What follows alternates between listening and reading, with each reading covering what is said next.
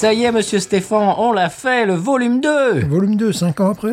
Oui, 5 ans après, volume 2 de Country Music USA. Voilà, focalisé sur les années 80. Absolument. On va pas faire 90 Hmm, dans, dans 5 ans. Ah. Quand on aura digéré un petit peu Et voilà. l'époque. Alors, euh, 1980, on va démarrer avec le film Oui. qui a lancé la country music à travers les États-Unis. C'est-à-dire que tous les Américains, à cette époque-là, se sont achetés des Stetson, Oui. des 501 Levis, des, des bottes cowboy, des, des chemises cowboy, même ceux qui habitaient à la ville Oui. et qui écoutaient pas de country avant. C'était la grande mode. C'était cool d'être country. C'était Urban Cowboy avec John Travolta. Mais oui. John Travolta qui avait lancé la mode de- du disco. Mais oui, puis là, c'était la mode de la country. Voilà. Mais il faut voir que ça a pris une, ça, ça a pris une dimension extraordinaire, même ici, euh, où c'était plus la musique louisianaise, euh, locale, folklorique, où bon, après les gens pouvaient écouter ce qu'ils voulaient. C'est la, la construction de honky tonk. Donc de, de bar euh, avec avec une scène et vraiment avec un groupe country qui joue et des gens qui dansent le two step et tout ça. Une piste de danse et tout ça, oui. C'est... Alors qu'au Texas, c'est quelque chose qui est organique, qui, qui a toujours été là. Dans d'autres États, même ici, euh, dans le sud-Louisiane, euh, oui, c'était donné l'occasion, peut-être aux gens de se rejouer le film, je ne sais pas, mais ça a été un phénomène social. Ils ont cloné le, le bar qui est dans le film. Ouais. Ils en ont ouvert plein. Ils ont décliné ça partout et il y en a un à Houma euh, Ouais, à qui de était chez moi. le, originellement c'était le bar de Mickey Gilley. Mhm. Euh, Celui qui est dans le film, oui. celui qui est dans le film et qui est le cousin de Jerry Lee Lewis. Mhm.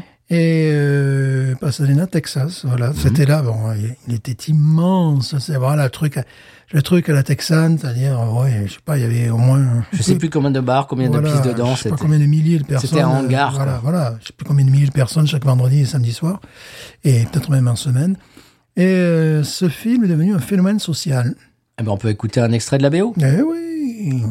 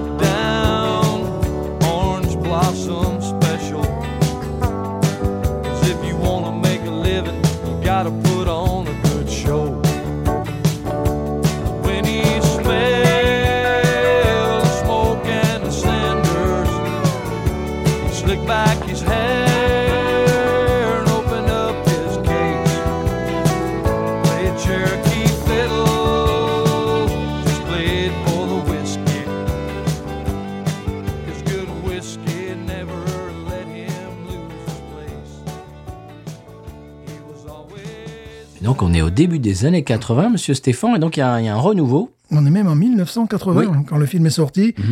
Euh, en France, ce film, on a pu le voir euh, grâce à Canal+, je crois. Ah bon? Où il y avait des, des VHS. euh, je l'ai découvert plus au milieu des années 80, fin des années 80. faut dire que bah, en 1980, j'étais bien jeune quand même. hein. J'avais un poster de Michel Platini dans ma chambre. Que tu as toujours, que tu as Parce que toujours. j'ai toujours. Euh, la réalité un petit, était un petit peu différente. J'ai commencé à m'intéresser assez jeune à la country parce que euh, des fans de country euh, à l'époque, bon déjà il n'y en avait pas beaucoup parce qu'on était en France, même en Europe, c'était des gens dans la trentaine ou la vingtaine. C'était, c'est pas une musique d'adolescent. Non, ah non. Tu vois, autant le rockabilly, c'est vraiment Oui. un truc d'adolescent. Moi, Voilà, j'étais oui, à, à fond dedans, voilà, rock'n'roll, tout ça. Euh, toutes ces musiques-là, musique à la bande de jeunes. Euh, la country, c'était un truc de vieux.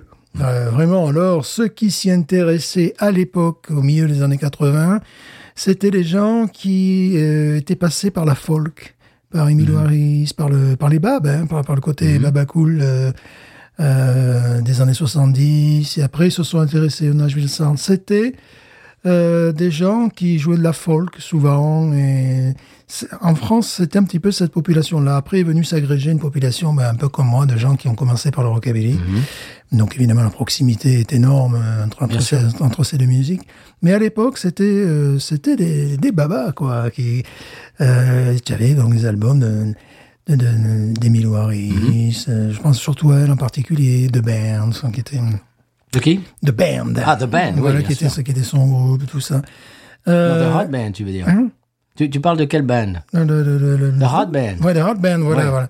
Avec James Burton. Voilà, c'était, mais c'était des gens qui venaient de la folk, Mhm. euh, voilà. hein. Donc c'était, c'était assez amusant la country, qui était montrée comme une musique de réactionnaire, de de ploucs blancs euh, a- euh, en France, c'était plutôt des gens qui étaient plutôt très à gauche, si vous Bah, voyez ce que je veux dire. Si vous réécoutez le premier volet de Country Music USA, on a parlé de Willie Nelson qui a fait l'amalgame entre le public euh, redneck, donc Mhm. bien, bien conservateur, et les, les hippies. Voilà. Et donc, il a, il a un peu mélangé ces, ces, ces deux, ces deux publics-là. Et ce qui fait que, de, voilà, toi, toi, Mhm. tu dis qu'en France, c'était plutôt les hippies. Voilà, c'est à cette, cette époque-là. Puis après est arrivé euh, ce dont nous allons parler. Parce que j'ai bien connu les années 80 quand même? Et voilà, alors, parce que le, le, le premier volet, c'était un peu moi qui avais fait les recherches, qui avait pris des notes et tout, et tout ça. Aujourd'hui, je m'en défère à Stéphane qui l'a Oui, vécu. Je l'ai vécu de l'intérieur, oui. Euh, donc après ce, ce, ce, ce, ce côté, ce, côté-là un petit peu, bon, ça venait du mouvement folk, euh, donc acoustique, euh, Protest Songs, Dylan, tout ça aussi. hein. Mhm. Euh, est arrivé donc euh, Hugo Frey, tout ça. Hugo Frey, mais bien sûr. Au frais de la française. Ouais, oui. On l'a déjà fait ailleurs, Ouais. mais bon, c'est pas grave. est arrivé. Est arrivé notamment Monsieur Ricky Skaggs. Monsieur Eh oui. Ricky Skaggs, qui était un bluegrasseux de chez Bluegrass, un petit poussin roux du Kentucky, Avec la molette. voilà, qui jouait depuis, depuis toujours, qui sait jouer le tout, euh, Ah oui. basse, contrebasse, guitare. Lui, il joue de la mandoline, il joue de la, guitare et il joue du, du, du violon. Voilà. Et, et merveilleusement à chaque fois. à chaque fois. Une voix de. de- Ouais. il chante comme un. Comme un Une voix au perché. Ouais, euh, magnifique. Et euh, donc, il a commencé en étant un petit génie et bon élève. Et là, euh, vraiment, allez, 1984, je dirais, peut-être même 82, euh, il a commencé un petit peu à moderniser le bluegrass. D'aucuns disaient, ouais, c'est trop commercial. Euh, ouais, bah, c'est sûr. Enfin, Mais il a, il a vraiment modernisé le style. Et c'est lui qui a ouvert la porte à ce qu'on appellera les néo-traditionnalistes. Absolument. Et là, on peut écouter un morceau de son album absolument fantastique et ultra, ultra euh, connu, une grosse référence du, du, du genre, Highways and Heartaches. Oh, oui. Et un morceau que j'adore euh, tout particulièrement, qui est un de mes morceaux favoris de tous les temps, Highway 40 Blues, Bien sûr, évidemment. avec Ray Flack à la guitare. Ah oui. Et c'est euh, c'est- c'est- un artiste, à l'époque, ben, je pouvais trouver les vinyles vraiment pour pas cher, et c'était toujours excellent. Eh bien, on écoute un extrait. Ouais.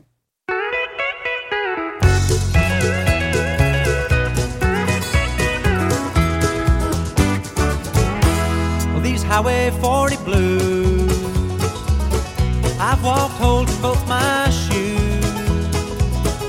Counted the days since I've been gone, and I'd love to see the lights at home.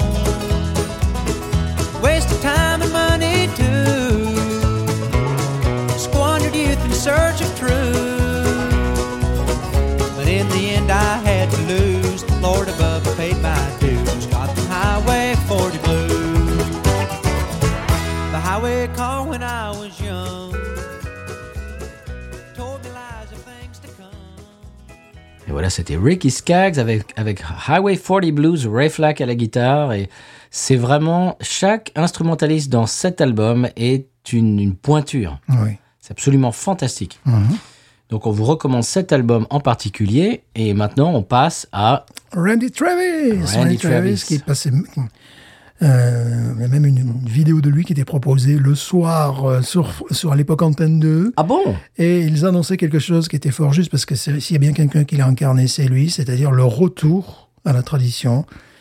Euh, on était passé par le Nashville Sound, sirupeux, euh, tendance disco parfois lorsqu'il voulait faire danser les gens sur la piste.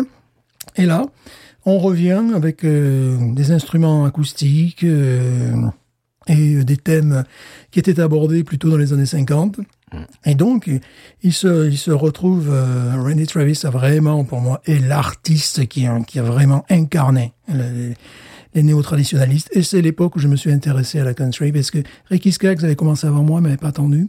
Et je trouvais ces disques d'occasion, mais ils venaient s'additionner aux artistes que j'écoutais, qui venaient de sortir leur- leurs derniers albums. Alors que Ricky Skaggs, il, il est sorti en même temps, mais il avait sorti d'autres avant.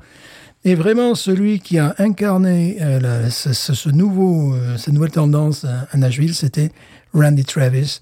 Et c'était du pur bonheur parce qu'il y avait des gens qui, qui, qui se pinçaient pour y croire, comme euh, George Jones. Ils disaient, mais Oui.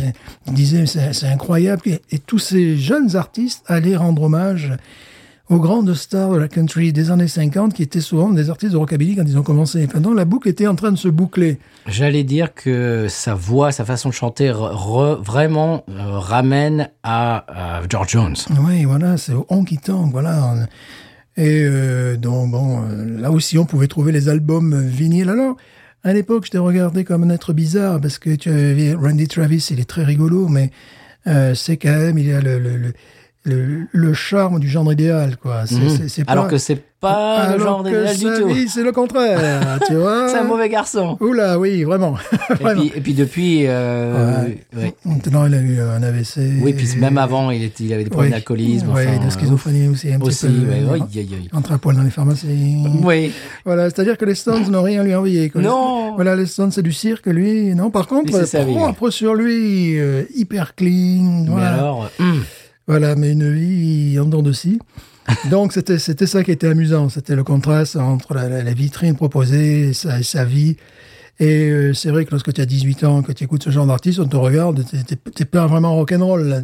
C'est, ouais. trop propre. Ouais, c'est trop propre, mais justement. Oui, c'est ça qui est rigolo, c'est que comme tu disais, les, les Stones, euh, c'est ils, ils jouent de cette image, alors que les chanteurs de country justement jouent l'inverse, c'est-à-dire Ouais. propre sur eux. Mais dans la vie, euh, Ouais. en, en coulisses, ils ont vraiment rien à envier aux Stones, quoi. Voilà, oui. Lui, ce qu'il a sauvé, c'est une, une productrice qui était plus âgée que, que lui. Ah oui, À l'époque, donc on en parlait, c'était ça. Et lui, c'était... qu'il a un peu exploité aussi. Oui, oui, oui, bien sûr, oui, oui. Et ils sont devenus, ils sont, ils se sont mis ensemble, et puis Ouais. moment, il y avait de la codépendance. Enfin, Ouais, avait- ouais, quelque chose qui était assez malsain. Ouais. Et euh, mais bon, c'était euh, une voix exceptionnelle. On, on peut conseiller euh, Storms of Life, par exemple? Ouais, ou le deuxième encore que je, moi je préfère celui-là. ouais. Always and Forever? Voilà, c'est celui-là, voilà. Forever and Ever. Always, always and Forever. Voilà, avec la chanson Forever and Ever. Amen. Quand j'ai vu ça à la télé française, tu vois, euh, c'était c'était propre, c'était bien nié. Tu avais des grands-parents qui applaudissaient. Des... Et puis je disais, mais pour moi, c'était, mais, mais, mais c'est authentique, quoi. Voilà, c'est c'est le, le, le grand Barnum, le grand cirque des années 70 ou des années 80 avec bon. Euh, là, tu avais un type bien posé, bien élégant, qui chantait, tu vois. Ben, je trouvais que c'était, ben, c'était vrai. T'as Les, les, les autres qui nous la jouent, attention, je vais me jeter dans le feu. euh, non, c'était faux, quoi. C'était, voilà, c'était assez faux. Et que là, c'était euh, posé, euh, et puis une instrumentation, puis euh, voilà, une nouvelle, nouvelle production. Oui. euh, Ah oui, la, la production était. Donc, c'était- Re- retour au son des années Ouais, 50-60. voilà. C'était euh, c'était l'époque où véritablement je me suis intéressé à la country parce que il y avait des, des cassettes I Love Country où tu pouvais avoir des bons trucs, Bobby Bear par exemple, tu Oh. vois. Tu avais Wellon aussi, tu avais Tammy Wynette, tu avais George Jones, ce sont des cassettes qui coûtaient 5 francs à l'époque, étaient que dalle. Si tu voulais vraiment t'intéresser à la musique country, tu pouvais. Et c'était à l'entrée des FNAC, tu sais, euh, boum, à la limite, tu, Station-service. Oh, C'était c'était vraiment de cet ordre-là, quoi. Tu vois, si tu te trompais, t'achetais Nicolas Perrac, tu vois. Tu vois, faire gaffe. Oh là, fallait faire gaffe. Fallait faire gaffe, quoi, tu vois, fallait faire attention. Donc, c'était des trucs, si tu te plantais sur un artiste, c'était pas bien grave, quoi. C'était, hum, je crois que c'était CBS qui faisait ça. Ouais. Et mais ça, c'était plus pour la country, euh, fin années 70, ou même années 70, tu vois, des, des choses comme ça. Ricky Skaggs, les, les, les, les vinyles étaient, euh, alors c'était très amusant, parce qu'il y avait marqué interdit à la vente, parfois, tu avais un gros trou dans la pochette, mais tu, oui, je connaissais les disquaires qui les vendaient, et t'achetais ça, allez, 10 francs, 15 francs, c'était que dalle. Ronnie Travis, c'était sur le label Warner. Ah, c'était déjà, voilà, il fallait le vouloir un petit peu. Ça se trouvait à la FNAC, hein, parce que il y avait eu un, petit passage télé, une émission le samedi. Je crois que c'était Music California. Euh, si c'était pas celui-là, c'est donc ton frère. Mais bon, quoi qu'il en soit, c'était, c'est là où je me suis vraiment intéressé à la country, parce que la country venait vers mes goûts. Ouais, donc, Ah c'était, c'est simple. Parce qu'ils étaient revenus aux sources euh, de ce que toi tu écoutais à l'époque, le rockabilly, Voilà, le- ça, ouais, vraiment c'est le- ça. le- la country des années 50. C'est ça, donc il avait euh, modernisé. euh, mais ce qui était amusant, je suis venu aux États-Unis en 1990.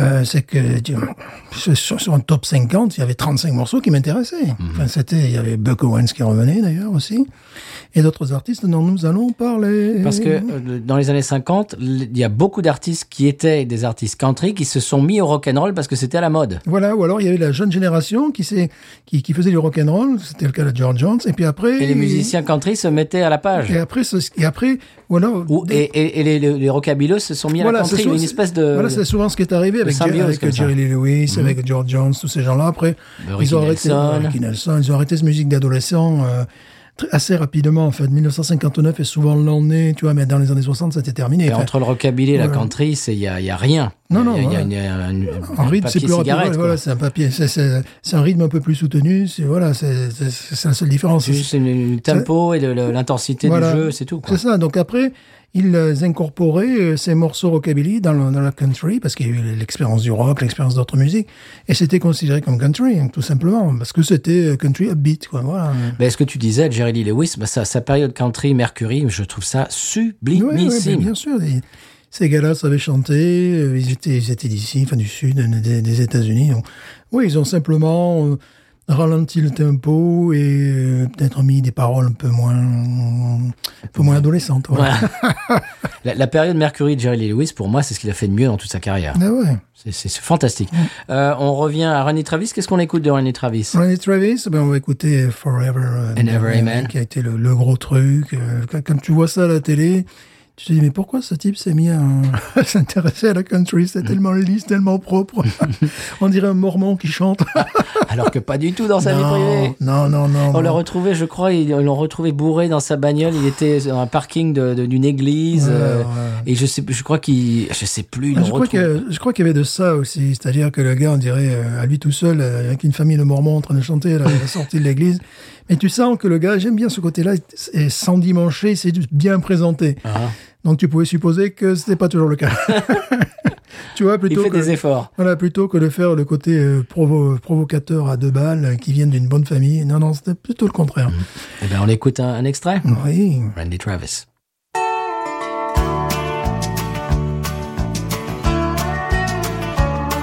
You may think that I'm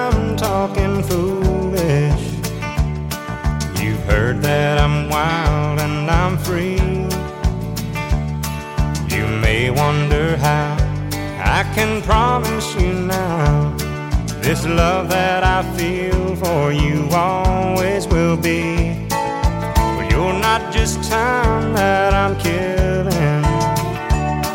I'm no longer one of those guys. As sure as I live, this love that I give is gonna be yours until the day that I die.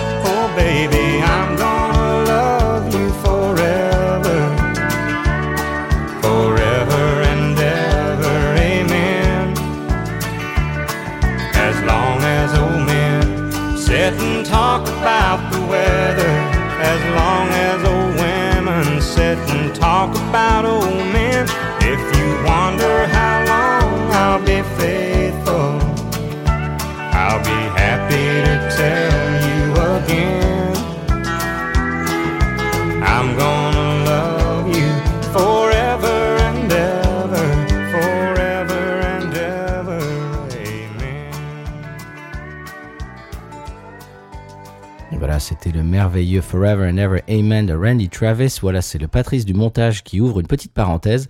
J'ai remarqué euh, en finissant l'épisode qu'on avait euh, passé pour la plupart des morceaux assez rythmés.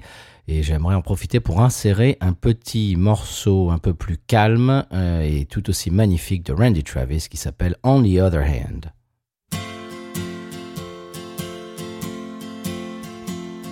On one hand, I count the reasons I could stay with you and hold you close to me all night long. So many lovers' games I'd love to play with you. On that hand, there's no why it's wrong. But on the other hand, there's a golden band to remind me of someone who would not understand. On one hand, I could stay.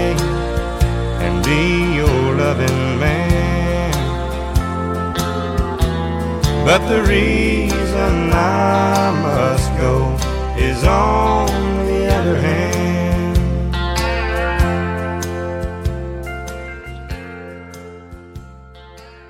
Voilà, retour à l'épisode. Voilà, c'était Randy Travis avec euh, Forever and Ever Amen. Voilà, alors, euh, dans un style un peu plus rockabilly soutenu, légèrement, il y a monsieur Ricky Van Shelton, qui lui, sa carrière a été arrêtée du jour au lendemain. Je crois qu'il avait quelques problèmes, euh, bon, d'usage euh, D'usage d'usage stupéfiant. Et- D'usage et, euh, stupéfiant. Il y a quelqu'un qui lui a dit euh, c'était à Nashville, mais ta carrière est finie. Et puis sa carrière était finie. Mais bon, dans les années 80, euh, jusqu'au début des années 90, ça battait son plein. Et c'était celui qui avait, alors que c'était un fan des Kings, tu vois, au départ, Ah bon? Euh, c'est celui qui a le plus incorporé euh, le son rockabilly, en faisant d'ailleurs des reprises. De rockabilly des années 50. Et puis, bon, des chansons posées et calmes, tu vois. Mais c'était vraiment euh, lui et un autre groupe, euh, pareil, des, parfois ils partageaient même les, les mêmes morceaux et parfois les deux morceaux se retrouvaient dans les charts, ça s'est arrivé. Avec un groupe Foster and Lloyd qui euh, également sont allés chercher dans le... C'est pas qu'ils sont allés chercher dans le catalogue, mais c'est que c'est le genre de musique qu'ils voulaient jouer, remettre au goût du jour. Et Foster and Lloyd, monsieur, je les ai vus en- peut-être en 1989 à Albi dans le Tarn Ouh. dans la petite bonbonnière qui était le théâtre du Tarn. Et j'ai pris une giflasse, une clacasse. Quand tu vois euh, deux mecs qui te jouent le son de Nashville euh, à Albi comme ça, tu vois, Oui, là, c'est- oui, c'est pas banal. là tu te dis, bon, j'avais assisté à pas mal de concerts dans ma vie, mais là je me dis, c'est- c'est- c'est- il n'y a rien de sale, c'est parfait, c'est le vinyle ou le CD qui commençait, euh, le CD commençait quand même à, Arrivé. à arriver. Je me suis dit, mais là, c'est. euh, J'ai pris une gifle. Euh, L'autre qui te sort la baritone, là, bon, bon, bon, voilà, tranquille, euh, tout ça. Ils étaient habillés impeccable, évidemment, tu vois. Euh, un groupe carré, plus carré que ça, c'est pas possible. Et tu, te, tu vois la musique que, que, que tu imagines, que tu perçois sur Et 10, là, tu la vois en vrai. tu la vois en vrai devant toi. Là, j'ai dit, il se passe un truc. Parce que non, j'ai vu des groupes de rock, de rockabilly, de tout ce que tu veux. T'avais l'impression de voir des extraterrestres. en fait. Ouais, là, c'était, euh, c'est nickel. Voilà, le, le son était réglé parfait pour, pour cette bonbonnière, tu vois. Euh, C'était nickel. J'ai l'impression que c'était une, une vidéo, je sais, je sais pas, c'était irréel. Le son était tellement parfait. Alors bon, euh, je sortais à l'époque avec une, une, Quoi une- une jeune femme Oui. qui elle peut-être se serait attendue à ce qu'il il saute dans le dans, dans se la- roule par terre. qui se roule par terre, qui se taille à les veines. Ah. Tu vois, mais non, ils avaient des costards super nickel. Ah non, vous postez des Leven avec des costards super. Euh, Voilà donc. Ils vont pas tâcher. Tu vois, les mecs, je sais pas, qui, qui, qui pètent leur guitare, tu vois, euh, qui fassent quelques doigts au public. Ouais, non, Non, les mecs étaient super sapés, euh, voilà. était Euh, déçue. Ouais, elle se faisait chier. Hein. Et toi, t'étais au, Ah ouais, j'étais là. au mais- firmament. moi, j'étais là, mais c'est pas possible. C'est, mais c'est incroyable de qualité. Bon, on le voit, tout était parfait. Le batteur, tout était nickel. Je me suis dit, ah ouais, quand même, ça, c'est les Américains qui débarquent. Vraiment. Ça, C'est c'est un autre niveau, là. C'est de notre niveau, oui, oui, oui. Euh, c'était, puis bon, Entertainers, euh, voilà, quoi. Truc. Ouh. Eh ben, qu'est-ce qu'on écoute comme, euh, comme morceau? Ah ben, on va écouter et on choisira. Allez, bah non, il faut le dire. Ah ben oui, mais on choisira. On choisira. Voilà, parce que là, j'ai pas le... D'accord. On choisira. Eh ben, bah, on bah, peut bah. écouter le même que, que Ricky Van Shelton, mais ça fera un petit peu doublure. Ah ouais, ben non. Voilà. Alors, euh, ce qu'on peut faire, c'est qu'on fait Ricky Van Shelton d'abord, Oui. et puis euh, juste après euh, Foster and Lloyd. Foster and Lloyd. Ricky Van Shelton.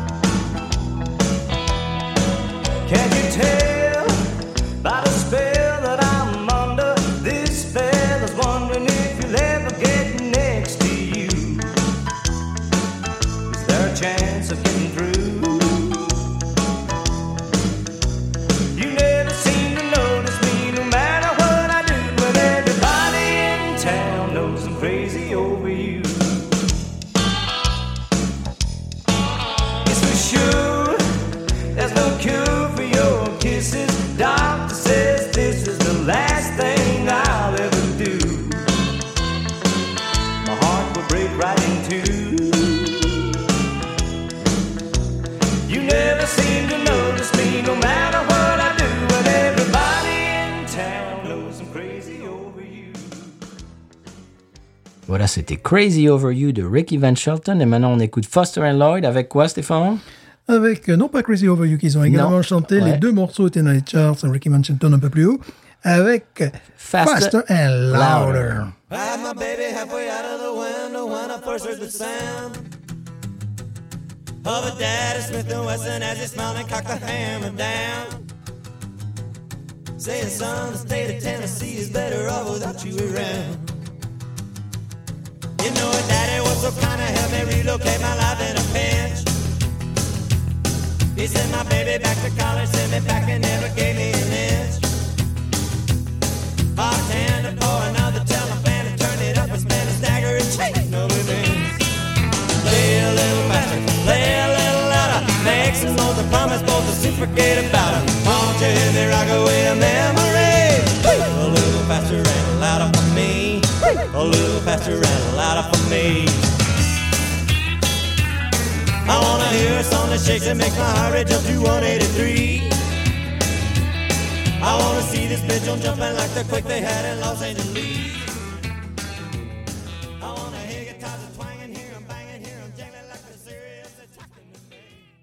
Alors voilà, c'était donc Foster and Lloyd. Euh, Stéphane, tu veux passer à quel artiste? Et maintenant, nous allons euh, faire une belle part aux filles aussi. Certes, il y avait les Judds.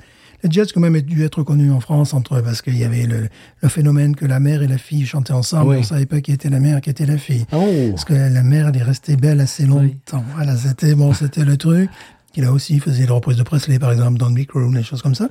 Mais j'aimerais attirer l'attention sur The Sweet Horse of the Rodeo, qui s'appelle ainsi à cause de, De l'album des Birds. de l'album des Birds, Qui est mon tatouage sur mon bras. Euh, je crois que le groupe existe encore, mais elles se sont rabattues sur quelque chose de plus bluegrass et tout ça. Et là, c'était pareil, c'était absolument magnifique. Euh, de, leurs deux premiers albums étaient à tomber à la renverse et elles allaient chercher dans le répertoire des Everly Brothers, par exemple, tu vois. Oh. Elles faisaient des, des petites choses comme ça. Euh, elles ont eu beaucoup de succès euh, à cette époque-là. Euh, pareil, ça faisait partie des néo-traditionalistes, euh, des albums que j'ai écoutés, que j'ai surécoutés. Et on écoute un extrait. Absolument.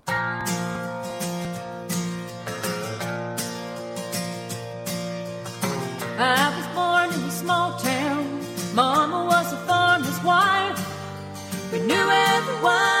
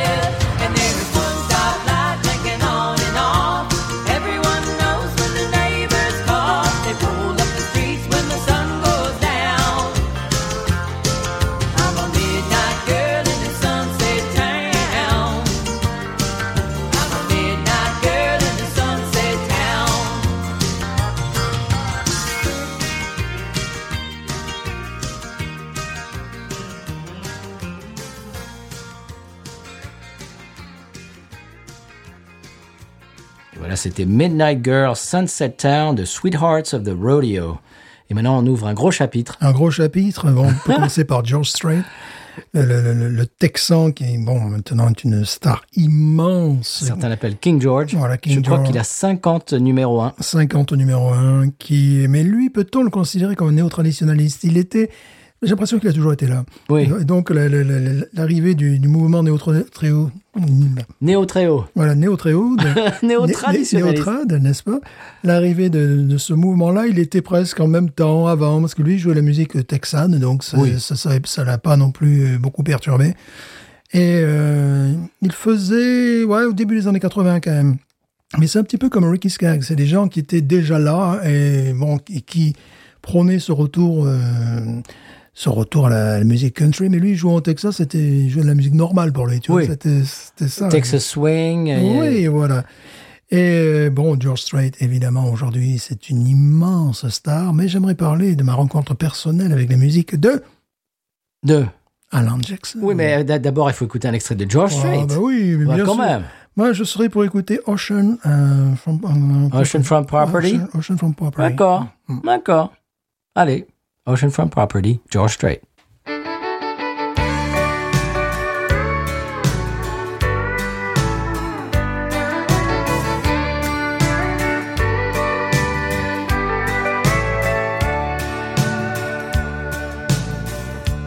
If you leave me, I won't miss you, and I won't ever take you back.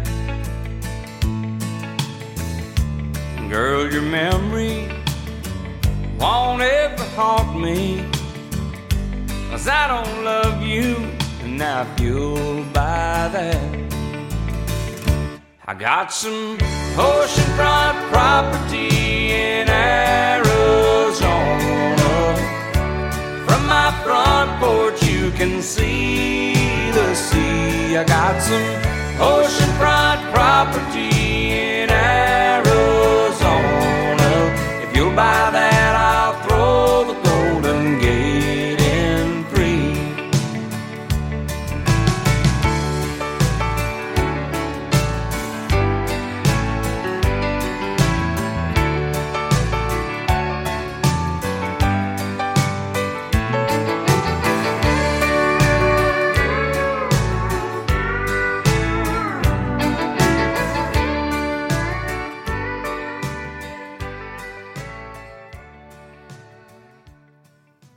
c'était Oceanfront Property de Là George aussi, Strait. George Strait, on est en train de regarder la, la pochette de, de ce, de l'album de ce morceau. Ah, c'est pas un gars avec des cuirs et des clous et des chaînes. Hein. Non. C'est le type, il est encore plus propre sur lui que, Que Randy Travis. que Randy Travis. Ça il, fait, il ressemble à un promoteur immobilier texan. Complètement. Avec une belle chemise blanche et un beau Wrangler repassé. Oui, et le, et le jean est repassé Ah, aussi. bien sûr, ça, c'est ça le Wrangler. Voilà, oui, oui, c'est ça. Le jean a une, comment dirais-je, il a un, un pli. Un pli, bien sûr. Voilà, bon, ça, il faut connaître. Alors, on voit pas le pantalon, mais on connaît, on voit à peine le pantalon, on voit la boucle. Oui. Ouais, ça, c'est sûr que c'est pas, si j'ai aimé ces, ces gens-là, c'est pas par rapport à leur look. C'est euh, pas un rebelle, Non, pas vraiment. mais c'est tellement beau. Et d'ailleurs, en parlant de look, c'est la façon dont j'ai découvert Alan Jackson. C'était son premier album, euh, qui n'est pas son, celui où il a eu le plus grand succès, qui n'est pas forcément son meilleur. Mais je me rappelle où je- que je passais en caisse et que la, la- la- la jeune femme, euh, euh, j'ai passé en caisse en plus à Nashville, la jeune femme qui, Ouais. c'était un magasin Ernest Tubb, qui était une star de la country Ah oui. lui-même, bon, euh, né au Texas. Et euh, quand elle a vu, voilà, le premier album que tu me montres là. Here in the real world. Voilà, on peut jouer ce morceau-là si, si vous voulez. Il y a tellement, tellement. de morceaux qu'on pourrait jouer. Je sais même pas ce qu'on va choisir. Bah, Peut-être celui-là, tout simplement. ouais. Hmm. Voilà. un peu plus, en- un, un peu plus enjoués ok, quand même. On She's sait Gone pas- Country, voilà, par exemple, ça serait bien. Ouais. Il y, en a beaucoup. Hein. Chasing the Neon Rainbow. Oui, il y en a des, des, des milliers. Chattahoochee. Et je tiens à Don't dire... Rock the Jukebox. Dans le Rock the Jukebox, ça pourrait être bien. Enfin, c'est ça tellement. Euh, le Lot pro- About Living, Little About Ouais, Love. ça. Chattahoochee. Ouais, il y a des millions de disques. Et de- Mais c'est- Mercury Blues. Ah oui. C'est une usine à tubes, Alan Jackson. Voilà. Et le truc, c'est, je dois reconnaître que je ne connaissais pas l'artiste. Je l'ai acheté à cause de la pochette et du look. Quand j'ai vu un mec avec un, un Stetson, le pied contre euh, un, un baraquement en bois et avec sa guitare, je me suis dit, ça, ça doit être bon. Bah, il, est, adossé à une grange Voilà, Dawson Grange, exactement. avec, avec un Stetson et une guitare. Et Ouais. voilà. Je tiens à dire que je l'ai acheté uniquement pour le look. Et quand je suis passé en caisse, la, la- la jeune femme m'a dit, il était pas connu, hein. Ah. Good taste. oh. Bon, bon goût, monsieur. Et euh, son premier album était, ouais, il a eu du succès, mais alors depuis, c'est, voilà, avec, on parlait de George Strait, là, on est en train d'être Ultra méga star, Alan Jackson. ultra méga star de la country. Et c'est rassurant. Oui. c'est rassurant. Et alors, j'ai regardé un documentaire il y a quelques années sur sa vie. Ce que je ne savais pas, c'est à quel point il était auteur-compositeur. Ah oui, oui. C'est pour ça qu'on va écouter un morceau qu'il a composé plutôt que Mercury Blues, qui est une reprise. Oui, bien sûr. Mais euh, par exemple, George Strait, c'est un, c'est un interprète. Oui, John Strait, il n'a pas composé grand-chose dans ses Alan Jackson, la plupart de ses hits, c'est lui qui les a écrits. bien sûr, Et c'est incroyable, ça, je ne savais pas. C'est une machine à hits, ce monsieur. Ah, c'est fou. Et euh, il est rassurant. Pff, Il a la grande classe. ouais, vraiment. Et alors, ce qui est rigolo, c'est que vous allez reconnaître le son de beaucoup de ces, de ces morceaux, même si ce sont des artistes différents. Eh bien, la raison, euh, la, raison pour laquelle, c'est que les musiciens en studio sont les mêmes musiciens. Ce sont souvent les mêmes, bien évidemment. Ouais. Eh oui, il y a Brent Mason à la guitare qui joue sur euh, sur tout. Mhm. Alors vous entendez ce son de guitare, ce, ce, ce jeu absolument euh, flu, fluide et magnifique. Eh bien, vous allez l'entendre sur plusieurs euh, artistes parce que c'était les mêmes. Il y a, à Nashville, en fait, il y a les musiciens studio qui sont un groupe euh, très à part et il y a les musiciens live. Oui, C'est-à-dire que quand le- les, les chanteurs euh, enregistrent leurs albums, il y a un certain, ils appellent, il y a un calepin avec les musiciens studio qui sont toujours les mêmes. Et puis quand ces mêmes artistes partent en tournée, eh ben c'est d'autres, c'est un autre calepin. On change de calepin et on prend des musiciens qui font partie d'un autre groupe de musiciens. c'est ça. ouais. C'est rigolo. On écoute, qu'est-ce qu'on écoute de la Jackson? Alors ça, c'est ça le problème. Euh, sait pas. Il y en a tellement. C'est fou. Peut-être de son premier album, parce qu'il y en a tellement. Je sais pas, tu choisis. Je vais te laisser choisir, parce que Allez, moi, allez, on écoute Don't Rock the Jukebox. le Rock the Jukebox. C'est très parti. bien, c'est logique. Don't rock the jukebox. Wanna hear some Jones? 'Cause my heart ain't ready for the Rolling Stone. I don't feel like rocking baby's gone. So don't rock the jukebox. Play me a country song. Before you drop that quarter. Keep one thing in mind. You got a heart broke hillbilly standing here in line. I've been down and lonely ever since she left. Before you punch that number, did I make one request? Don't rock the jukebox. Wanna hear some Jones? Cause my heart ain't ready for the Rolling Stone. I don't feel like rocking since my baby's gone. So don't rock the jukebox,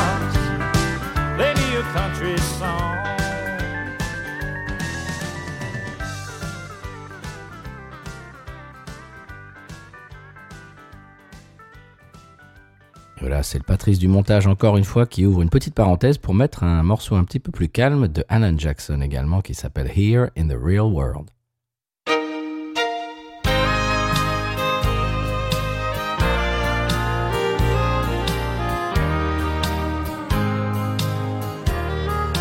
Cowboys don't cry, and heroes don't die. Good always wins again and again.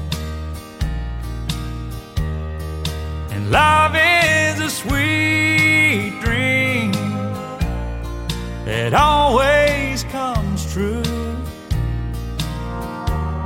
Oh, if life were like the movies, I'd never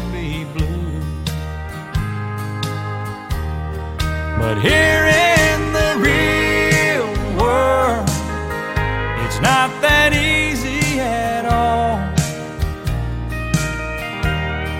Cause when hearts get broken, it's real tears that fall. And darling, it's sad but true. But the one thing I've learned how the boy don't always get the girl here in the real world.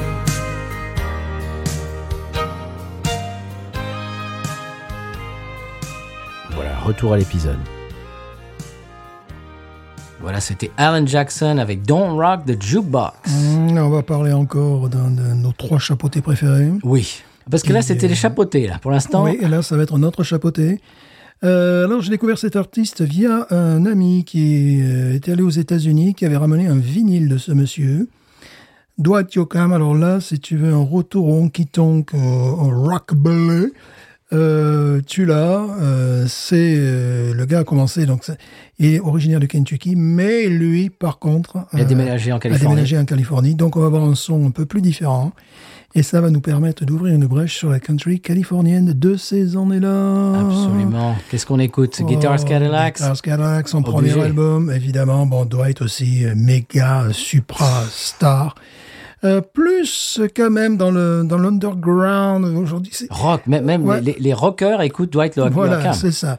Euh, c'est pas aussi populaire. C'est plus international, mais c'est pas aussi populaire que un George Strait ou Alan Jackson, où là vraiment, c'est- au supermarché du coin, tu trouves le- leur disque. Ouais, Dwight Yoakam aussi, quand Dwight même. Yoakam aussi, mais il y a plus ce côté rock rebelle.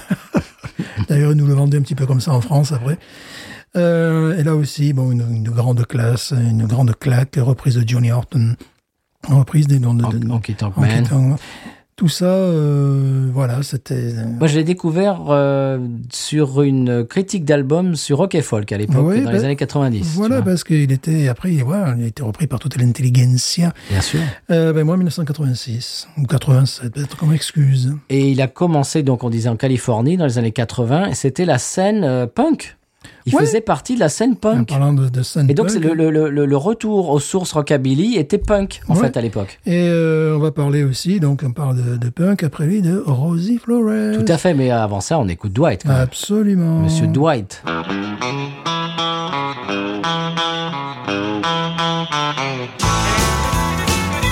Girl, you taught me how to hurt real bad and cry myself to sleep. Showed me how this town shatter dreams. Another lesson about a naive fool that came to Babylon. Found out that the pie don't taste so sweet. Now his guitar's Cadillacs, hillbilly music, lonely, lonely streets that I call home. Yeah, my guitar's Cadillacs,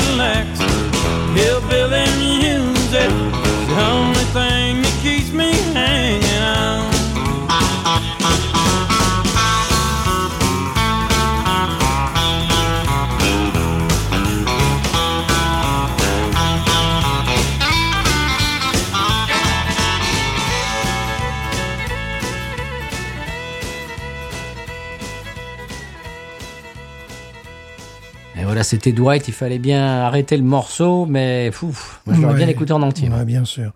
Donc, tu parlais de la scène punk, il y avait la guitariste dans les Screaming Sirens, Mhm. euh, qui, qui était, bon, là aussi, c'était sur musique californienne. Donc, tu vois des nanas qui boivent du whisky, qui font des doigts, blablabla. et puis tu vois elle, là, qui dit, moi, j'ai toujours été la plus raisonnable du groupe, et qui commence à balancer un morceau sublimissime enregistré sur Warner, que vous entendrez en fond sonore. Et là, c'est même pas une claque que j'ai pris. je suis repassé la vidéo, tu vois. Euh, C'était un extrait, genre une minute de- du morceau. Je le repassais sans arrêt en VHS, évidemment. Et après, j'ai voulu trouver l'album. Alors, il était en vente en import à Paris à un prix très élevé à un magasin qui, je crois, s'appelait American Music. Je sais plus comment ça s'appelait, c'était au Hall. Et puis, tu arrivais à Londres. Ben, à Londres, au rayon euh, country, qui était déjà beaucoup plus grand qu'en France. J'imagine, oui. Là, bah, tu avais facilement 7 ou 8 euh, albums. euh, De Rosie Flores. de Rosie Flores, de son dernier, de son premier album sur, sur un grand label. Donc là, je me suis dit, l'Angleterre, c'est quand même un autre pays. Ah, quand même, oui. Et euh, voilà, donc là, j'ai pris une gifle. Et bon, Rosie, euh, elle continue toujours un petit peu dans la country, que maintenant on appelle alternative. Voilà. Oui. Et euh, le copine de mon pote James Trussard. Ouais, elle continue à tourner. elle joue sur ses- elle a joué sur en France aussi. Elle a- voilà. Elle euh, enregistre euh, très régulièrement des albums. Alors évidemment pas chez Warner maintenant, mais sur, mais sur des euh, sur des labels plus confidentiels. On arrive vraiment à trouver ses, ses œuvres. Euh, elle a joué à San Antonio, elle a joué au Texas, elle a joué en Europe, ça, je l'ai déjà dit. Euh, là aussi, c'est vraiment un, un retour aux sources. Et la première fois que j'ai vu ça, bon, moi j'étais dans ce genre de musique, je vois une nana qui devait avoir pour avoir la fin de vingtaine ou la petite trentaine, tu vois, habillée euh, western, country and western et compagnie, qui rebalance ce genre de morceaux, mais j'étais, c'était comme euh, la première fois, je sais pas, que quelqu'un a dû entendre Patsy Cline, tu vois. Donc une, j'ai pris une gifle énorme, et depuis, elle est restée une de mes artistes country préférées. Et moi, j'ai une petite anecdote. Je suis allé à Austin il y a quelques années. C'était, euh, je crois, que c'était le jour d'après, le lendemain de la mort de Merle Haggard. Et j'étais allé voir une, une amie qui est une chanteuse à Austin, Terry Joyce. Et puis tout d'un coup, hop, euh, qui était dans l'audience là, euh, qui était dans le bar, euh, Rosie Flores qui est montée sur scène et qui a joué un morceau, I Wear My Own Kind of Hat, pour rendre hommage à Merle. Et j'ai, waouh, dit, oh mince, Rosie Flores là, qui est juste là, ouais, ouais, ouais. et qui joue avec ma copine. Ouais. Euh, donc, qu'est-ce qu'on écoute, Monsieur Stéphane? Oh, ben, on peut écouter ce, ce morceau euh, Crying, euh, Crying Over You. Crying Over You, qui est, Rosie Flores. Rosie Flores.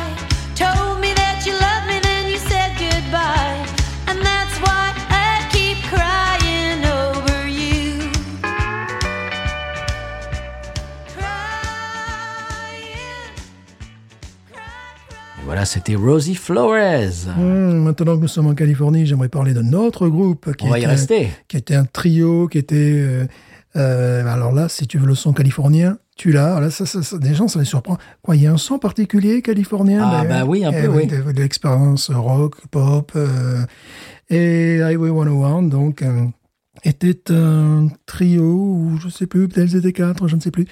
La chanteuse était une femme, et bon, tous les autres, c'était... Alors là aussi, il fallait pas craindre un petit peu, parce que les, les gars, ils s'étaient fringués années 80, tu vois. C'est-à-dire, Ah ouais. on essaie de, de, de, de se New fringuer... wave. Ouais, voilà, c'était, on essaie de se fringuer classe, mais quand tu vois la pochette, tu dis, wow C'était une autre époque. voilà, c'était une autre époque. Elle, elle était plus bon country, euh, voilà.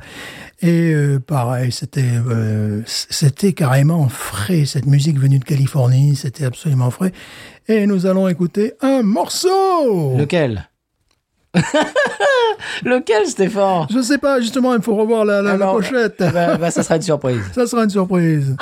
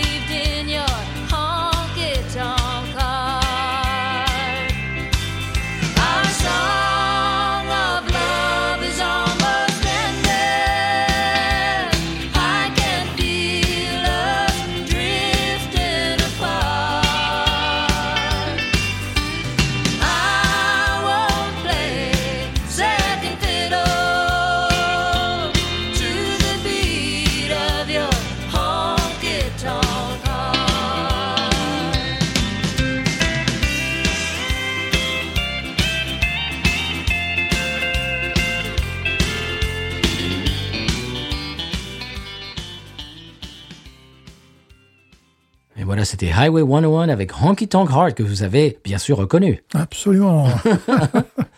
Et là, on translate sur quoi, monsieur Stéphane? Euh, on reste encore plus dans les Californiens avec un groupe euh, bah, que tu que tu connais Oui. puisque certains membres faisaient partie d'un artiste euh, faisaient partie des Flying Burritos Oui. Brothers. Oui.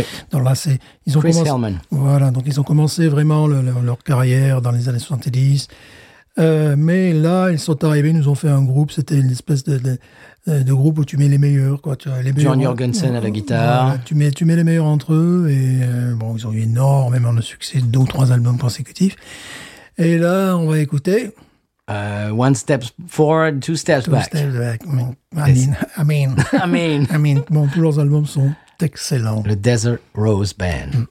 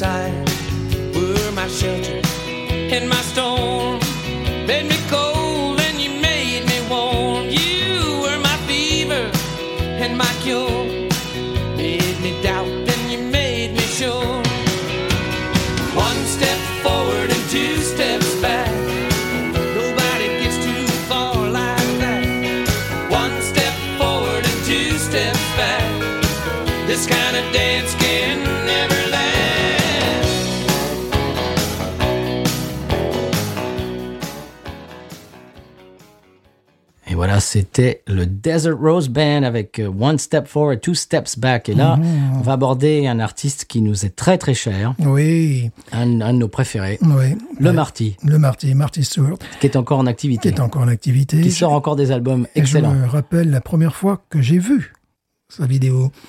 Euh, j'étais dans un hôtel à Nashville. Mhm. Justement, j'étais là pour ça, pour bouffer la musique country. et donc, je regardais ce qui est Country Music Television. Et puis, je te vois arriver ce mec avec les bottes en, train de chanter Here Billy Rock. Oh, Qu'est-ce que c'est ça? J'ai dit, mais c'est qui? C'est quoi? Et donc, euh, je sais pas, j'ai pris le bus, je suis allé chez les disquaires du coin. T'as acheté direct. Voilà, je, je veux ça, je veux ça. Puis effectivement, c'était là, c'était complètement en plein de ce, en plein de ce que j'aimais. Euh, donc après, je l'ai reconnu où il accompagnait Johnny Cash sur scène. Mhm. Mais il n'était pas, il n'avait pas le même look. C'était son gendre. Voilà, c'était son genre à un moment donné. Il avait la, il avait la barbe, euh, tu sais, et euh, les cheveux presque à la Stone, vois. Et là, il avait les cheveux tout en l'air. Il n'avait plus de barbe ni rien, donc son look était complètement différent. Mais malgré tout, j'ai réussi à le, le reconnaître. Alors, avant de sortir cet album Suivez-le-missime, il avait fait un album un peu bluegrass sur un label indépendant. Enfin, c'était pas le Marty qu'on connaît. Là, il sort euh, Rock, c'est-à-dire c'est un artiste, une personnalité, un tube. Direct. quoi. Voilà, direct. Tu as, as tout, euh, tout en même Premier temps. album, premier tube. Ouais, bon, il avait travaillé avant. Ah, mais il a euh, commencé, il avait 13 ans. Voilà, bon, il jouait de la mandoline euh, bluegrass avec, avec les, Voilà. les, les grands ponts de la Et mandoline. un mec comme ça, il te sort un morceau comme ça. J'étais, euh, puis bon, il y a eu deux, trois, quatre. Il a fait tous les albums après. Oui. Mais il en sort encore, là, récemment. ouais. Il a sorti un album l'année dernière qui est, qui est- qui est magnifique. Ouais, il a, il a de cesse de sortir des albums formidables. Mais là, c'était carrément dans les, dans les top 50 country. quoi. Ah bah, on C'était écoute ça. Tubesque. On écoute ça, Hillbilly Rock, Marty Stewart. It comes from Mississippi and down in Alabama, creeping like a fever all across the land. From deep in the Delta on the Louisiana shore, the people got to have it. They wanna hear some more. It's the hillbilly rock, beat it with a drum, playing the guitars like shooting from a gun, keeping up the rhythm, steady as a clock, doing a little thing called the hillbilly rock. Some say it came from Memphis, down in Tennessee, or it drifted in from Georgia about 1953. Just as long as it's greasy, as long as it's fast, as long as it's pumping, honey, it's gonna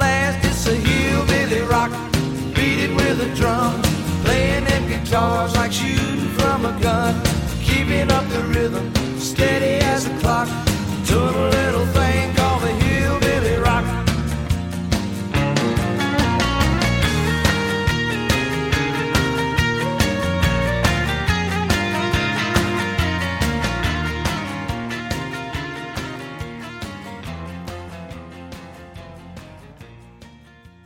voilà, c'était Marty Stewart avec euh, son morceau qui s'appelle Stéphane Hillbilly Rock. Hillbilly Rock, bien sûr.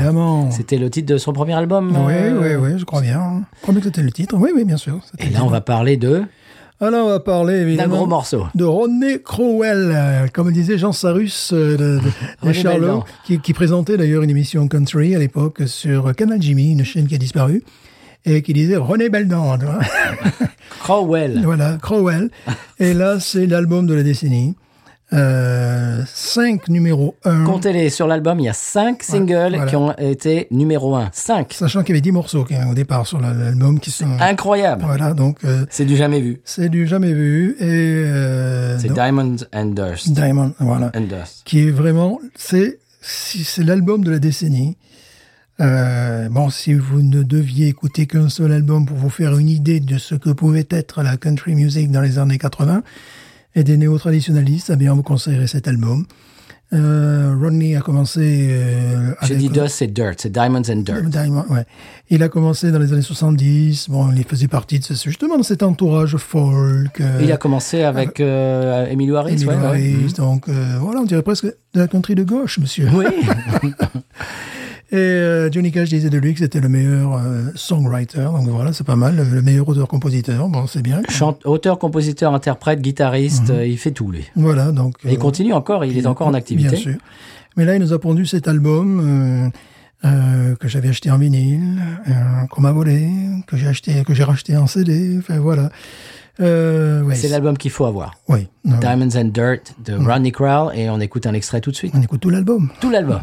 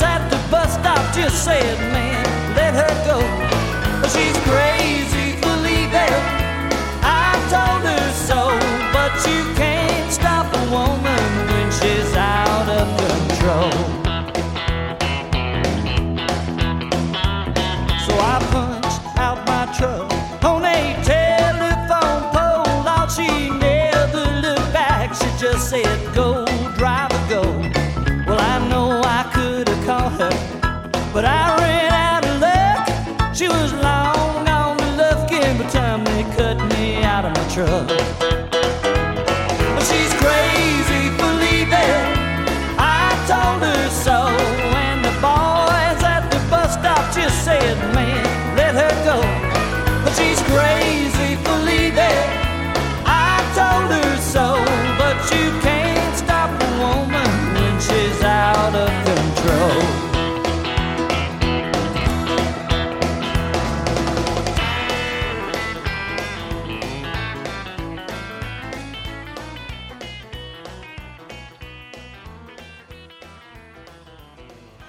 C'était She's Crazy for Leaving de Rodney Crowell. Mhm. Et là, on va parler de ton groupe fétiche, Stéphane? De mon groupe préféré, oui.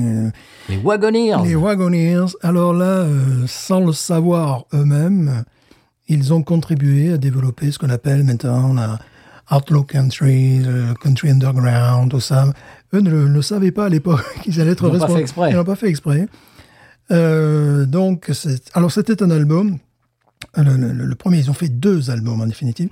Le premier album était interdit à la vente, bien évidemment. France. Interdit à la vente. Ah ben oui, mais ça c'est toujours des trucs que je récupérais à l'époque. Et il y avait un collègue qui voulait euh, qui voulait acheter ce disque et le disquaire qui était Monsieur Alain Desvierges, qui était un groupe de, de rock euh, euh, français et qui était disquaire à cette époque-là. Il dit non, celui-là c'est pour Stéphane. Oh, Et euh, effectivement, euh, c'était Stout and High. Stout and High. Et quand j'ai découvert l'album, je me rappelle avec les, les amis de l'époque, là, on était tous des ro rockabilleux bananés, et on était euh, face, euh, je dirais, à la, à la, la- tu sais, au Louvre. Nous étions au Louvre, Ah. face à la Joconde. C'était, waouh, c'est beau. Ce qui est rigolo, c'est que des années, des années plus tard, on est allé les voir. Ils se sont reformés à Austin. Ouais. On s'est pris par la main tous les deux. On est allé les voir. Euh, C'était un vendredi. On a pris notre journée, je crois. Mhm. Ouais, ouais, Et on, ouais. on est allé à Austin pour les voir ce soir-là. On les a rencontrés. Et depuis, moi, je suis pote avec le bassiste. C'est ça, c'est complètement Qui fou. est un quoi. mec adorable. Oui, euh, le chanteur, euh, le, le batteur aussi, je suis copain avec lui. Ouais. Enfin bref, c'est devenu des gens qu'on connaît, quoi. Voilà, c'est c'est vraiment, là j'ai pris une, une gifle, euh, mais c'est ce qu'on appelle le... euh, bon, ils ont un petit succès en Angleterre aussi, tu vois, mais ils ont créé euh, eux tout seuls la country underground, quoi. Enfin, pratiquement, tu vois. euh, C'est la scène d'Austin des années 80. Voilà, la scène d'Austin. Bon, ils étaient tous Buddy, Holly, surtout le chanteur, Oh. Monty, très Buddy. Euh, comprendre Buddy Holly, comme Oui. Buddy Holly qui était bon là. Euh, la, star 50s de, de Lubbock, donc c'est pas très éloigné de Austin, quoi. Mais ils étaient très inspirés par, par ces gens-là, ben, pareil au niveau du look, quoi, pantalon cintré sur des bottes et compagnie. Euh, bon, en plus, bon, Monty, mais ça, je l'ai vu après, parce que moi, j'ai d'abord découvert la musique, après, j'ai vu les vidéos, mais bien après, parce qu'en France, on était ravitaillés par les corbeaux, quand même. et euh, après, j'ai vu qu'il bougeait sur scène à la Presley, quoi, qu'il faisait des trucs, mais je ne savais pas du tout. Et euh, je me rappelle, j'ai toujours, moi, j'ai encore ce vinyle en France, frappé du seau, couleur or, euh, interdit à la vente, avec un petit trou, tu sais, dans la pochette, c'était bon pour le, pour les, pour les radios, tu vois. Et j'avais récupéré ça. Après, bon, évidemment, je l'ai acheté en CD quand c'est sorti en CD.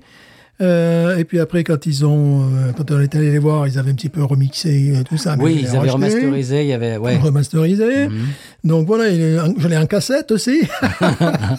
je crois que ça avait fait beaucoup rire ton. euh, Oui, j'ai 45 tours aussi qui était sorti en dehors de, de l'album. Je crois que ça fait rire beaucoup le bassiste qui disait j'avais acheté une cassette. Il dit oui, il doit m'en rester quelques-unes au grenier. Bon, c'est pour dire mon, mon, mon, mon niveau de, de fanitude.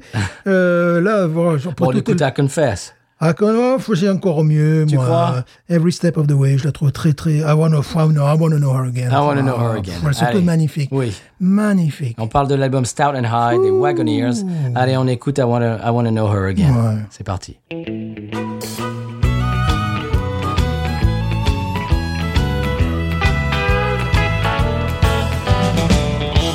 She's the best thing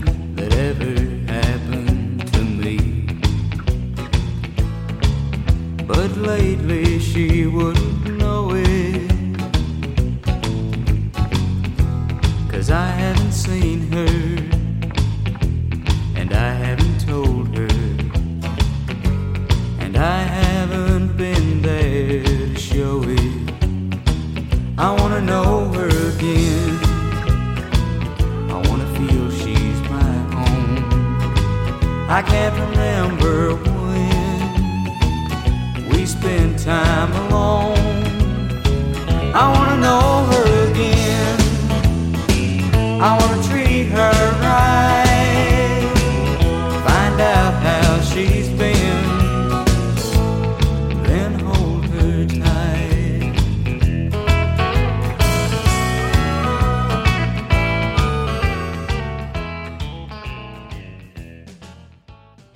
voilà, Stéphane, c'était un petit peu tes poulains. Oh là, complètement, ouais. Ben là, on passe à un de mes chanteurs préférés de tous les temps, Oui, que nous avons vu également. que nous avons vu. Ouais. Oui, absolument, il n'y a pas longtemps. Que j'ai découvert certainement avant toi, vu mon Oh, largement. Et euh, il y avait euh, un morceau qui, est- qui est joué sur les... C'est pas une baritone, c'est une... euh, C'est une basse, basse six cordes. Basse six cordes. Et déjà, à l'époque, ça m'avait frappé. C'est ce qu'on va écouter, C'est mais ce qu'on va écouter on va, car on va c'est en parler un peu avant. Sinon, je me- je m'en vais de mon appartement. C'est Stever, bien sûr. Stever, oui. Et on parle bien sûr du morceau titre de son premier album solo, euh, Guitar, Town. Donc, il était présenté à des, des émissions de rock en France comme le mouton noir de la country. Il est texan, faut dire. Il est texan, oui, puis ça s'entend quand il parle. Oui. Et euh, il était avec Dwight Yoakam, on les mettait, nos critiques rock les mettaient, tu sais. Bah oui, ils sont un peu en marge. Voilà, non, chez, chez les marginaux.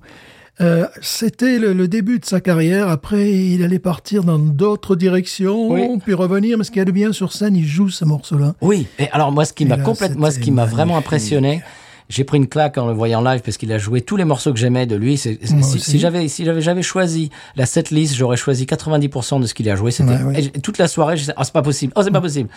Et ce que j'ai aimé, c'est le côté couillu de Stever, c'est que ce morceau-là, qui est son morceau le plus connu, si tu si tu demandes euh, à, à- à l'américain moyen qui, qui écoute de la country comme ça euh, Mhm. euh, à la radio. Il se rappelle de Guitar Town. Donc, c'est son morceau le plus connu. Tout le reste, c'est un peu plus underground. Il faut être fan de Steve Earle pour connaître euh, les autres morceaux. Mais donc, le morceau qu'on va écouter dans un instant, c'est son morceau numéro un. Il a joué en troisième morceau du concert. Ouais, puis, Genre, euh, je m'en fous. Puis pour un gars qu'on nous vendait comme mouton dans la country, j'ai trouvé le type infiniment sympathique. Oui. Et euh, son public, je me suis dit, mais c'est quoi tous ces gauchistes Mais ce que j'ai trouvé vraiment couillu, c'est qu'il a joué ça en troisième morceau, genre, bon, Ouais, je te ouais. balance mon plus gros euh, hit. Oh, c'était énorme. Parce que Énorme. beaucoup, parce que beaucoup, beaucoup d'artistes auraient, l'auraient fait en, en dernier morceau de la soirée, ouais, tu vois, apothéose. Non, non, on lui s'en fout. Il joue ça en troisième morceau et puis il a, je sais pas, moi, 40 autres morceaux qu'il va jouer, quoi. J'ai trouvé ça super euh, couillu, euh, sûr de soi et voilà. Il, il se résume pas lui-même à, à ce, ce titre-là, qui est quand même fantastique. Oh oui. Il y a son album The Mountain qui est qu'il a enregistré avec The Dale McCoury Band qui est un groupe euh, bluegrass. Cet album The Mountain, euh, Steve Earle and Dale McCoury Band, c'est une un joyau. Tous les morceaux sont c'est on dirait un best-of alors que c'est un album normal. Voilà, Euh, fouillez dans la discographie de Steve Earle, il y a des perles absolument extraordinaires. On va écouter son premier gros succès, Guitar Town.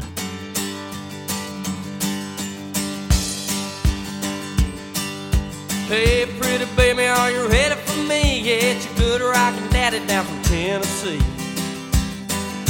I'm just out of Austin, bound for San Antonio with the radio blasting and the bird dog on. There's a speed trap, my head sound my town, but no local yokel gonna shut me down. Cause me and my boys got this rig unwound, and we'll come a thousand miles from a guitar town.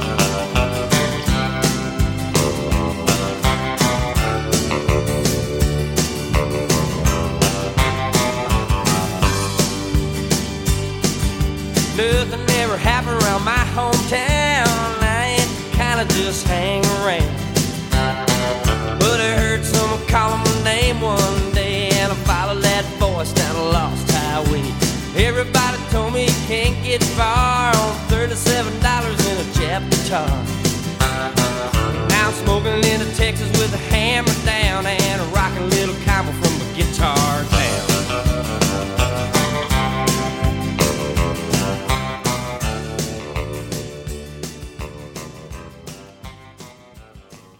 Voilà, c'est Steve Earle. C'est Voilà. tout ce qu'on aime. Et là, on va passer à tout ce qu'on n'aime pas. Et là, on va clore les années 80 ou clôturer, ça dépend si vous avez les outils nécessaires, Voilà. Et les planches. et les planches, et tout ce qu'il faut, les fils barbelés. Ouais. Et là, donc, j'entends ce, ce monsieur à la radio, je me dis, c'est total, c'est vraiment différent. Je suis pas sûr que ça me plaise. Et c'était donc Garth Brooks qui Oui. commençait, euh, là, on va partir dans les années 90. Euh, C'est un peu le début de la fin. c'est le début de la fin. C'est celui, de toute façon, qui sonne le glas des, des, des néo-traditionalistes. Et lui, il va inventer la, la- la, country euh, circus, quoi. C'est-à-dire, voilà, je, je, je vole au-dessus des, des, des, des, des- des spectateurs. Ah. Euh, bon, il a évidemment dans le tas quelques chansons quand on aime la country qui qu'on Oui. peut retenir. Mais le gars, bon, tu as l'impression que c'est un représentant multicarte qui va te vendre, euh, qui, qui, qui va te vendre ça. Enfin, en fait, il va, il va t'acheter ta maison, ta voiture et tout ça. Un peu, je me rappelle d'une interview de lui. euh, il avait trouvé quand même une interview de lui à la télévision Oui, française. avait parlé dans le, dans le premier. euh, oui, t'en avais parlé, Et- Stéphane, et de le- Guy Dru. Et le gars se, se, se- se débrouille à trouver la référence qui, qui moi me tue. Il parle Oh ouais, hum, Guy Dru, ouais, j'adore l'athlétisme. T'en voilà. avais parlé dans le premier épisode. Ah, le gars, il te sort ça. Tu c'est un commercial, on en avait déjà parlé. Euh, il a fait une école de commerce et ses deux artistes Et préférés, c'est. Kiss et euh, c'était quoi? C'était Kiss et Queen. Oui. Donc bon, rien à voir avec la country. C'est un artiste qui qui a amené à, à la country music tout un pan de la de la de- du, public américain qui n'aimait pas la country. Ce qui fait que ça, ça a un petit peu engendré le, le début de la fin de la, la vraie country. Euh, Il, il s'est engouffré des tas de, c'est-à-dire que à partir du moment où lui a eu beaucoup de succès avec, comme tu disais, ce- cette country euh, circus, euh, genre complètement, euh, pff, je sais pas, complètement éclaté, quoi, qui, qui a, qui a plus rien à voir avec la source. Ouais. C'est-à-dire au, au bar dans, où, les, où les gens boivent et dansent, etc. Ça n'a plus rien à voir, c'est du, c'est du showbiz. Tout d'un coup, il a amené ce, ce- cet aspect showbiz clinquant, euh, grand spectacle, et qui a amené des tas de gens qui n'aimaient pas la country. euh, et euh, le- les, il était tellement, il avait un succès tellement énorme que les maisons de disques se sont dit, bon, ben, ça, ça, ça vend. Ouais. Donc il faut que faut qu'on trouve plein d'artistes comme ça. Mhm. Et ce qui a commencé, tout un tas d'artistes qui n'ont plus grand chose à voir avec la country. Et ça a commencé euh, la country, et ben voilà, plastique quoi. Voilà, lui se permet euh, de vendre ses disques dans les Walmart uniquement. Oui, ah, si, si, si vous allez en ligne, euh, par exemple Spotify, Amazon Music, euh, Apple, vous ne trouvez pas ces disques. Mhm. Parce qu'il ne- il ne- il n'autorise pas qu'ils soient écoutés en ligne. Parce qu'il faut acheter. Et à chaque fois que tu achètes, alors il les ressort tous les je sais pas combien d'années, il ressort des coffrets. Ouais. Et par exemple, un coffret avec 5 albums, ça compte pour 5, albums vendus, par exemple. Ouais, ouais, C'est ouais. pour ça qu'il a vendu euh, en nombre, en chiffres, il a vendu plus de disques que aux États-Unis que les Beatles et Elvis réunis. On en avait Oui, parce que euh, tu rentres dans un Walmart et tu as carrément. C'est pas au rayon musique, c'est au rayon euh, fruits. C'est-à-dire, dès Oui. que tu rentres, une palette. Ben, euh, au Dollar Store, des fois, tu trouves les, les- les coffrets de Guardbooks. Ouais, ouais, c'est. euh, voilà, c'est. euh, T'achètes une salade, euh, a un pack de Coca et un album de, de voilà, c'est un petit peu. C'est un petit peu son problème. Donc. Bon, il y a des euh, bons morceaux, faut pas, pas se mentir. bien sûr. Mais Mais là, celui qu'on va jouer, c'est un morceau qu'on jouait euh, dans le- avec notre groupe euh, de country, si tu, si tu te souviens. Ah, tu as envie de jouer celui-là Ah ouais, j'aime Moi, j'ai bien. envie de jouer un morceau. Bon, on, euh, peut, on peut jouer les deux. Moi, j'ai envie de jouer un morceau euh, enregistré en 89 et sorti en 1990. Ah. Voilà. Moi, qui- j'ai envie de, de passer et- Much et- Too et- Young to Fear This et, Demo. et qui, fait sentir justement la, la, la, la- traduction, non, La transition. on passe du honky tonk à autre chose. D'accord. Voilà. Eh ben, on, on- on écoute quoi alors? Ah bon, on va écouter d'abord cette chanson, et puis après tu peux glisser un, titre des années 90. Euh, Voilà, pour, pour, pour finir quand même sur, sur du joli. Je crois que le titre c'est The Dance. Oui, alors moi, j'aime pas du tout ce morceau. Mais moi non plus, mais cette, cette intro au piano, Oui. ça faisait une coupure complète avec tout ce qu'il y avait dans, le, dans, dans les charts. tu Ben vois. oui. Donc c'était, je me rappelle qu'il y avait quelqu'un bon qui qui me conduisait en voiture Mhm. et je, de m'être tourné vers euh, sa, sa compagne et dire c'est qui cet artiste? Parce que c'était différent. Je n'aimais pas Ouais, moi, j'aime- toujours pas. moi non plus, mais c'était différent et puis c'est lui qui allait gagner le morceau. Et c'est tellement connu.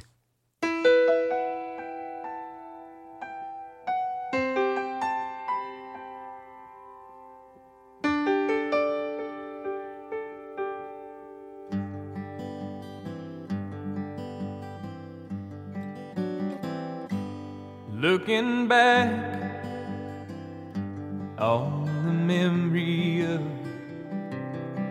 the dance we shared neath the stars above. For a moment, all the world was right. How could I have known that you'd ever say goodbye? And now glad I didn't know the way it all would end, the way it all would go. Our lives are better left to chance. I could have missed the pain, but I'd have had to miss the Bon, c'est pas beau. On va quand même mettre un morceau que j'aime. Mhm. Much Too Young to Fear, Fear This Devil pour quand même finir sur un beau morceau. Oui, il en a fait. Quand même. Voilà. C'est parti. Bon, il y a beaucoup d'autres artistes qu'on aurait pu jouer. Oui, Clean Black. bon, Bon, par on vous en exemple. parlera une autre fois. Mais euh, tellement, mais on pouvait pas non plus tout mettre. Il faut, Bah non. il faut faire une sélection. Voilà. Voilà On, est- on écoute Much Too Young to Fear This Devil Absolument. Là, nous sommes dans les années 90. Oui, monsieur.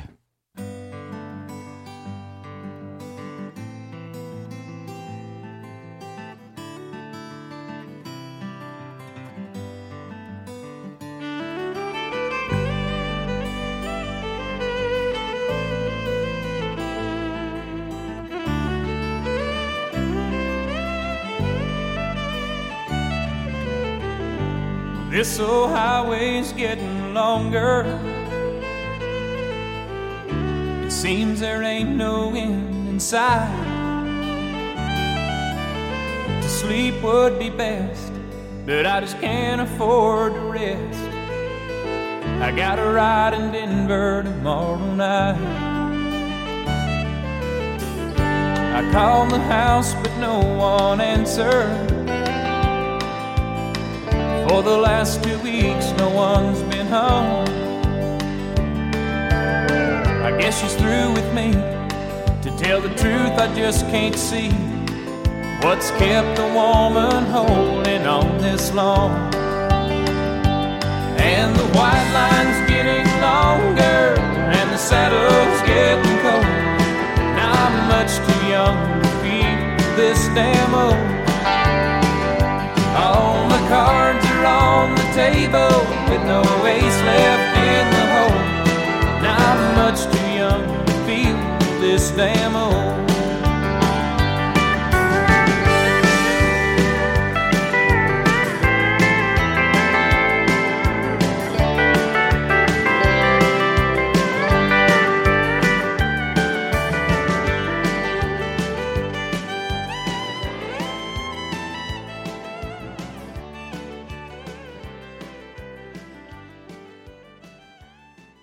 Voilà, monsieur Stéphane, on a quand même déblayé pas mal d'artistes des années 80. Mhm.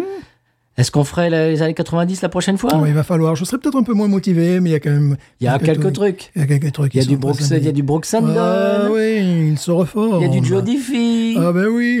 il y a des trucs comme ça. ouais, c'est vrai qu'il y a quand même, il y a quand même des artistes. Il y a du bon Travis Street. Ah ben voilà, il y a, il y a des artistes à venir. La country ne s'est pas arrêtée. Il y a de en la 1900. moustache et de, et de la molette. Il y a de la melette surtout. ah oui, là on est passé des années Stetson aux années melettes. Voilà. Euh, on va être dans les melettes. Mm. On vous parlera des molettes la prochaine fois. Country.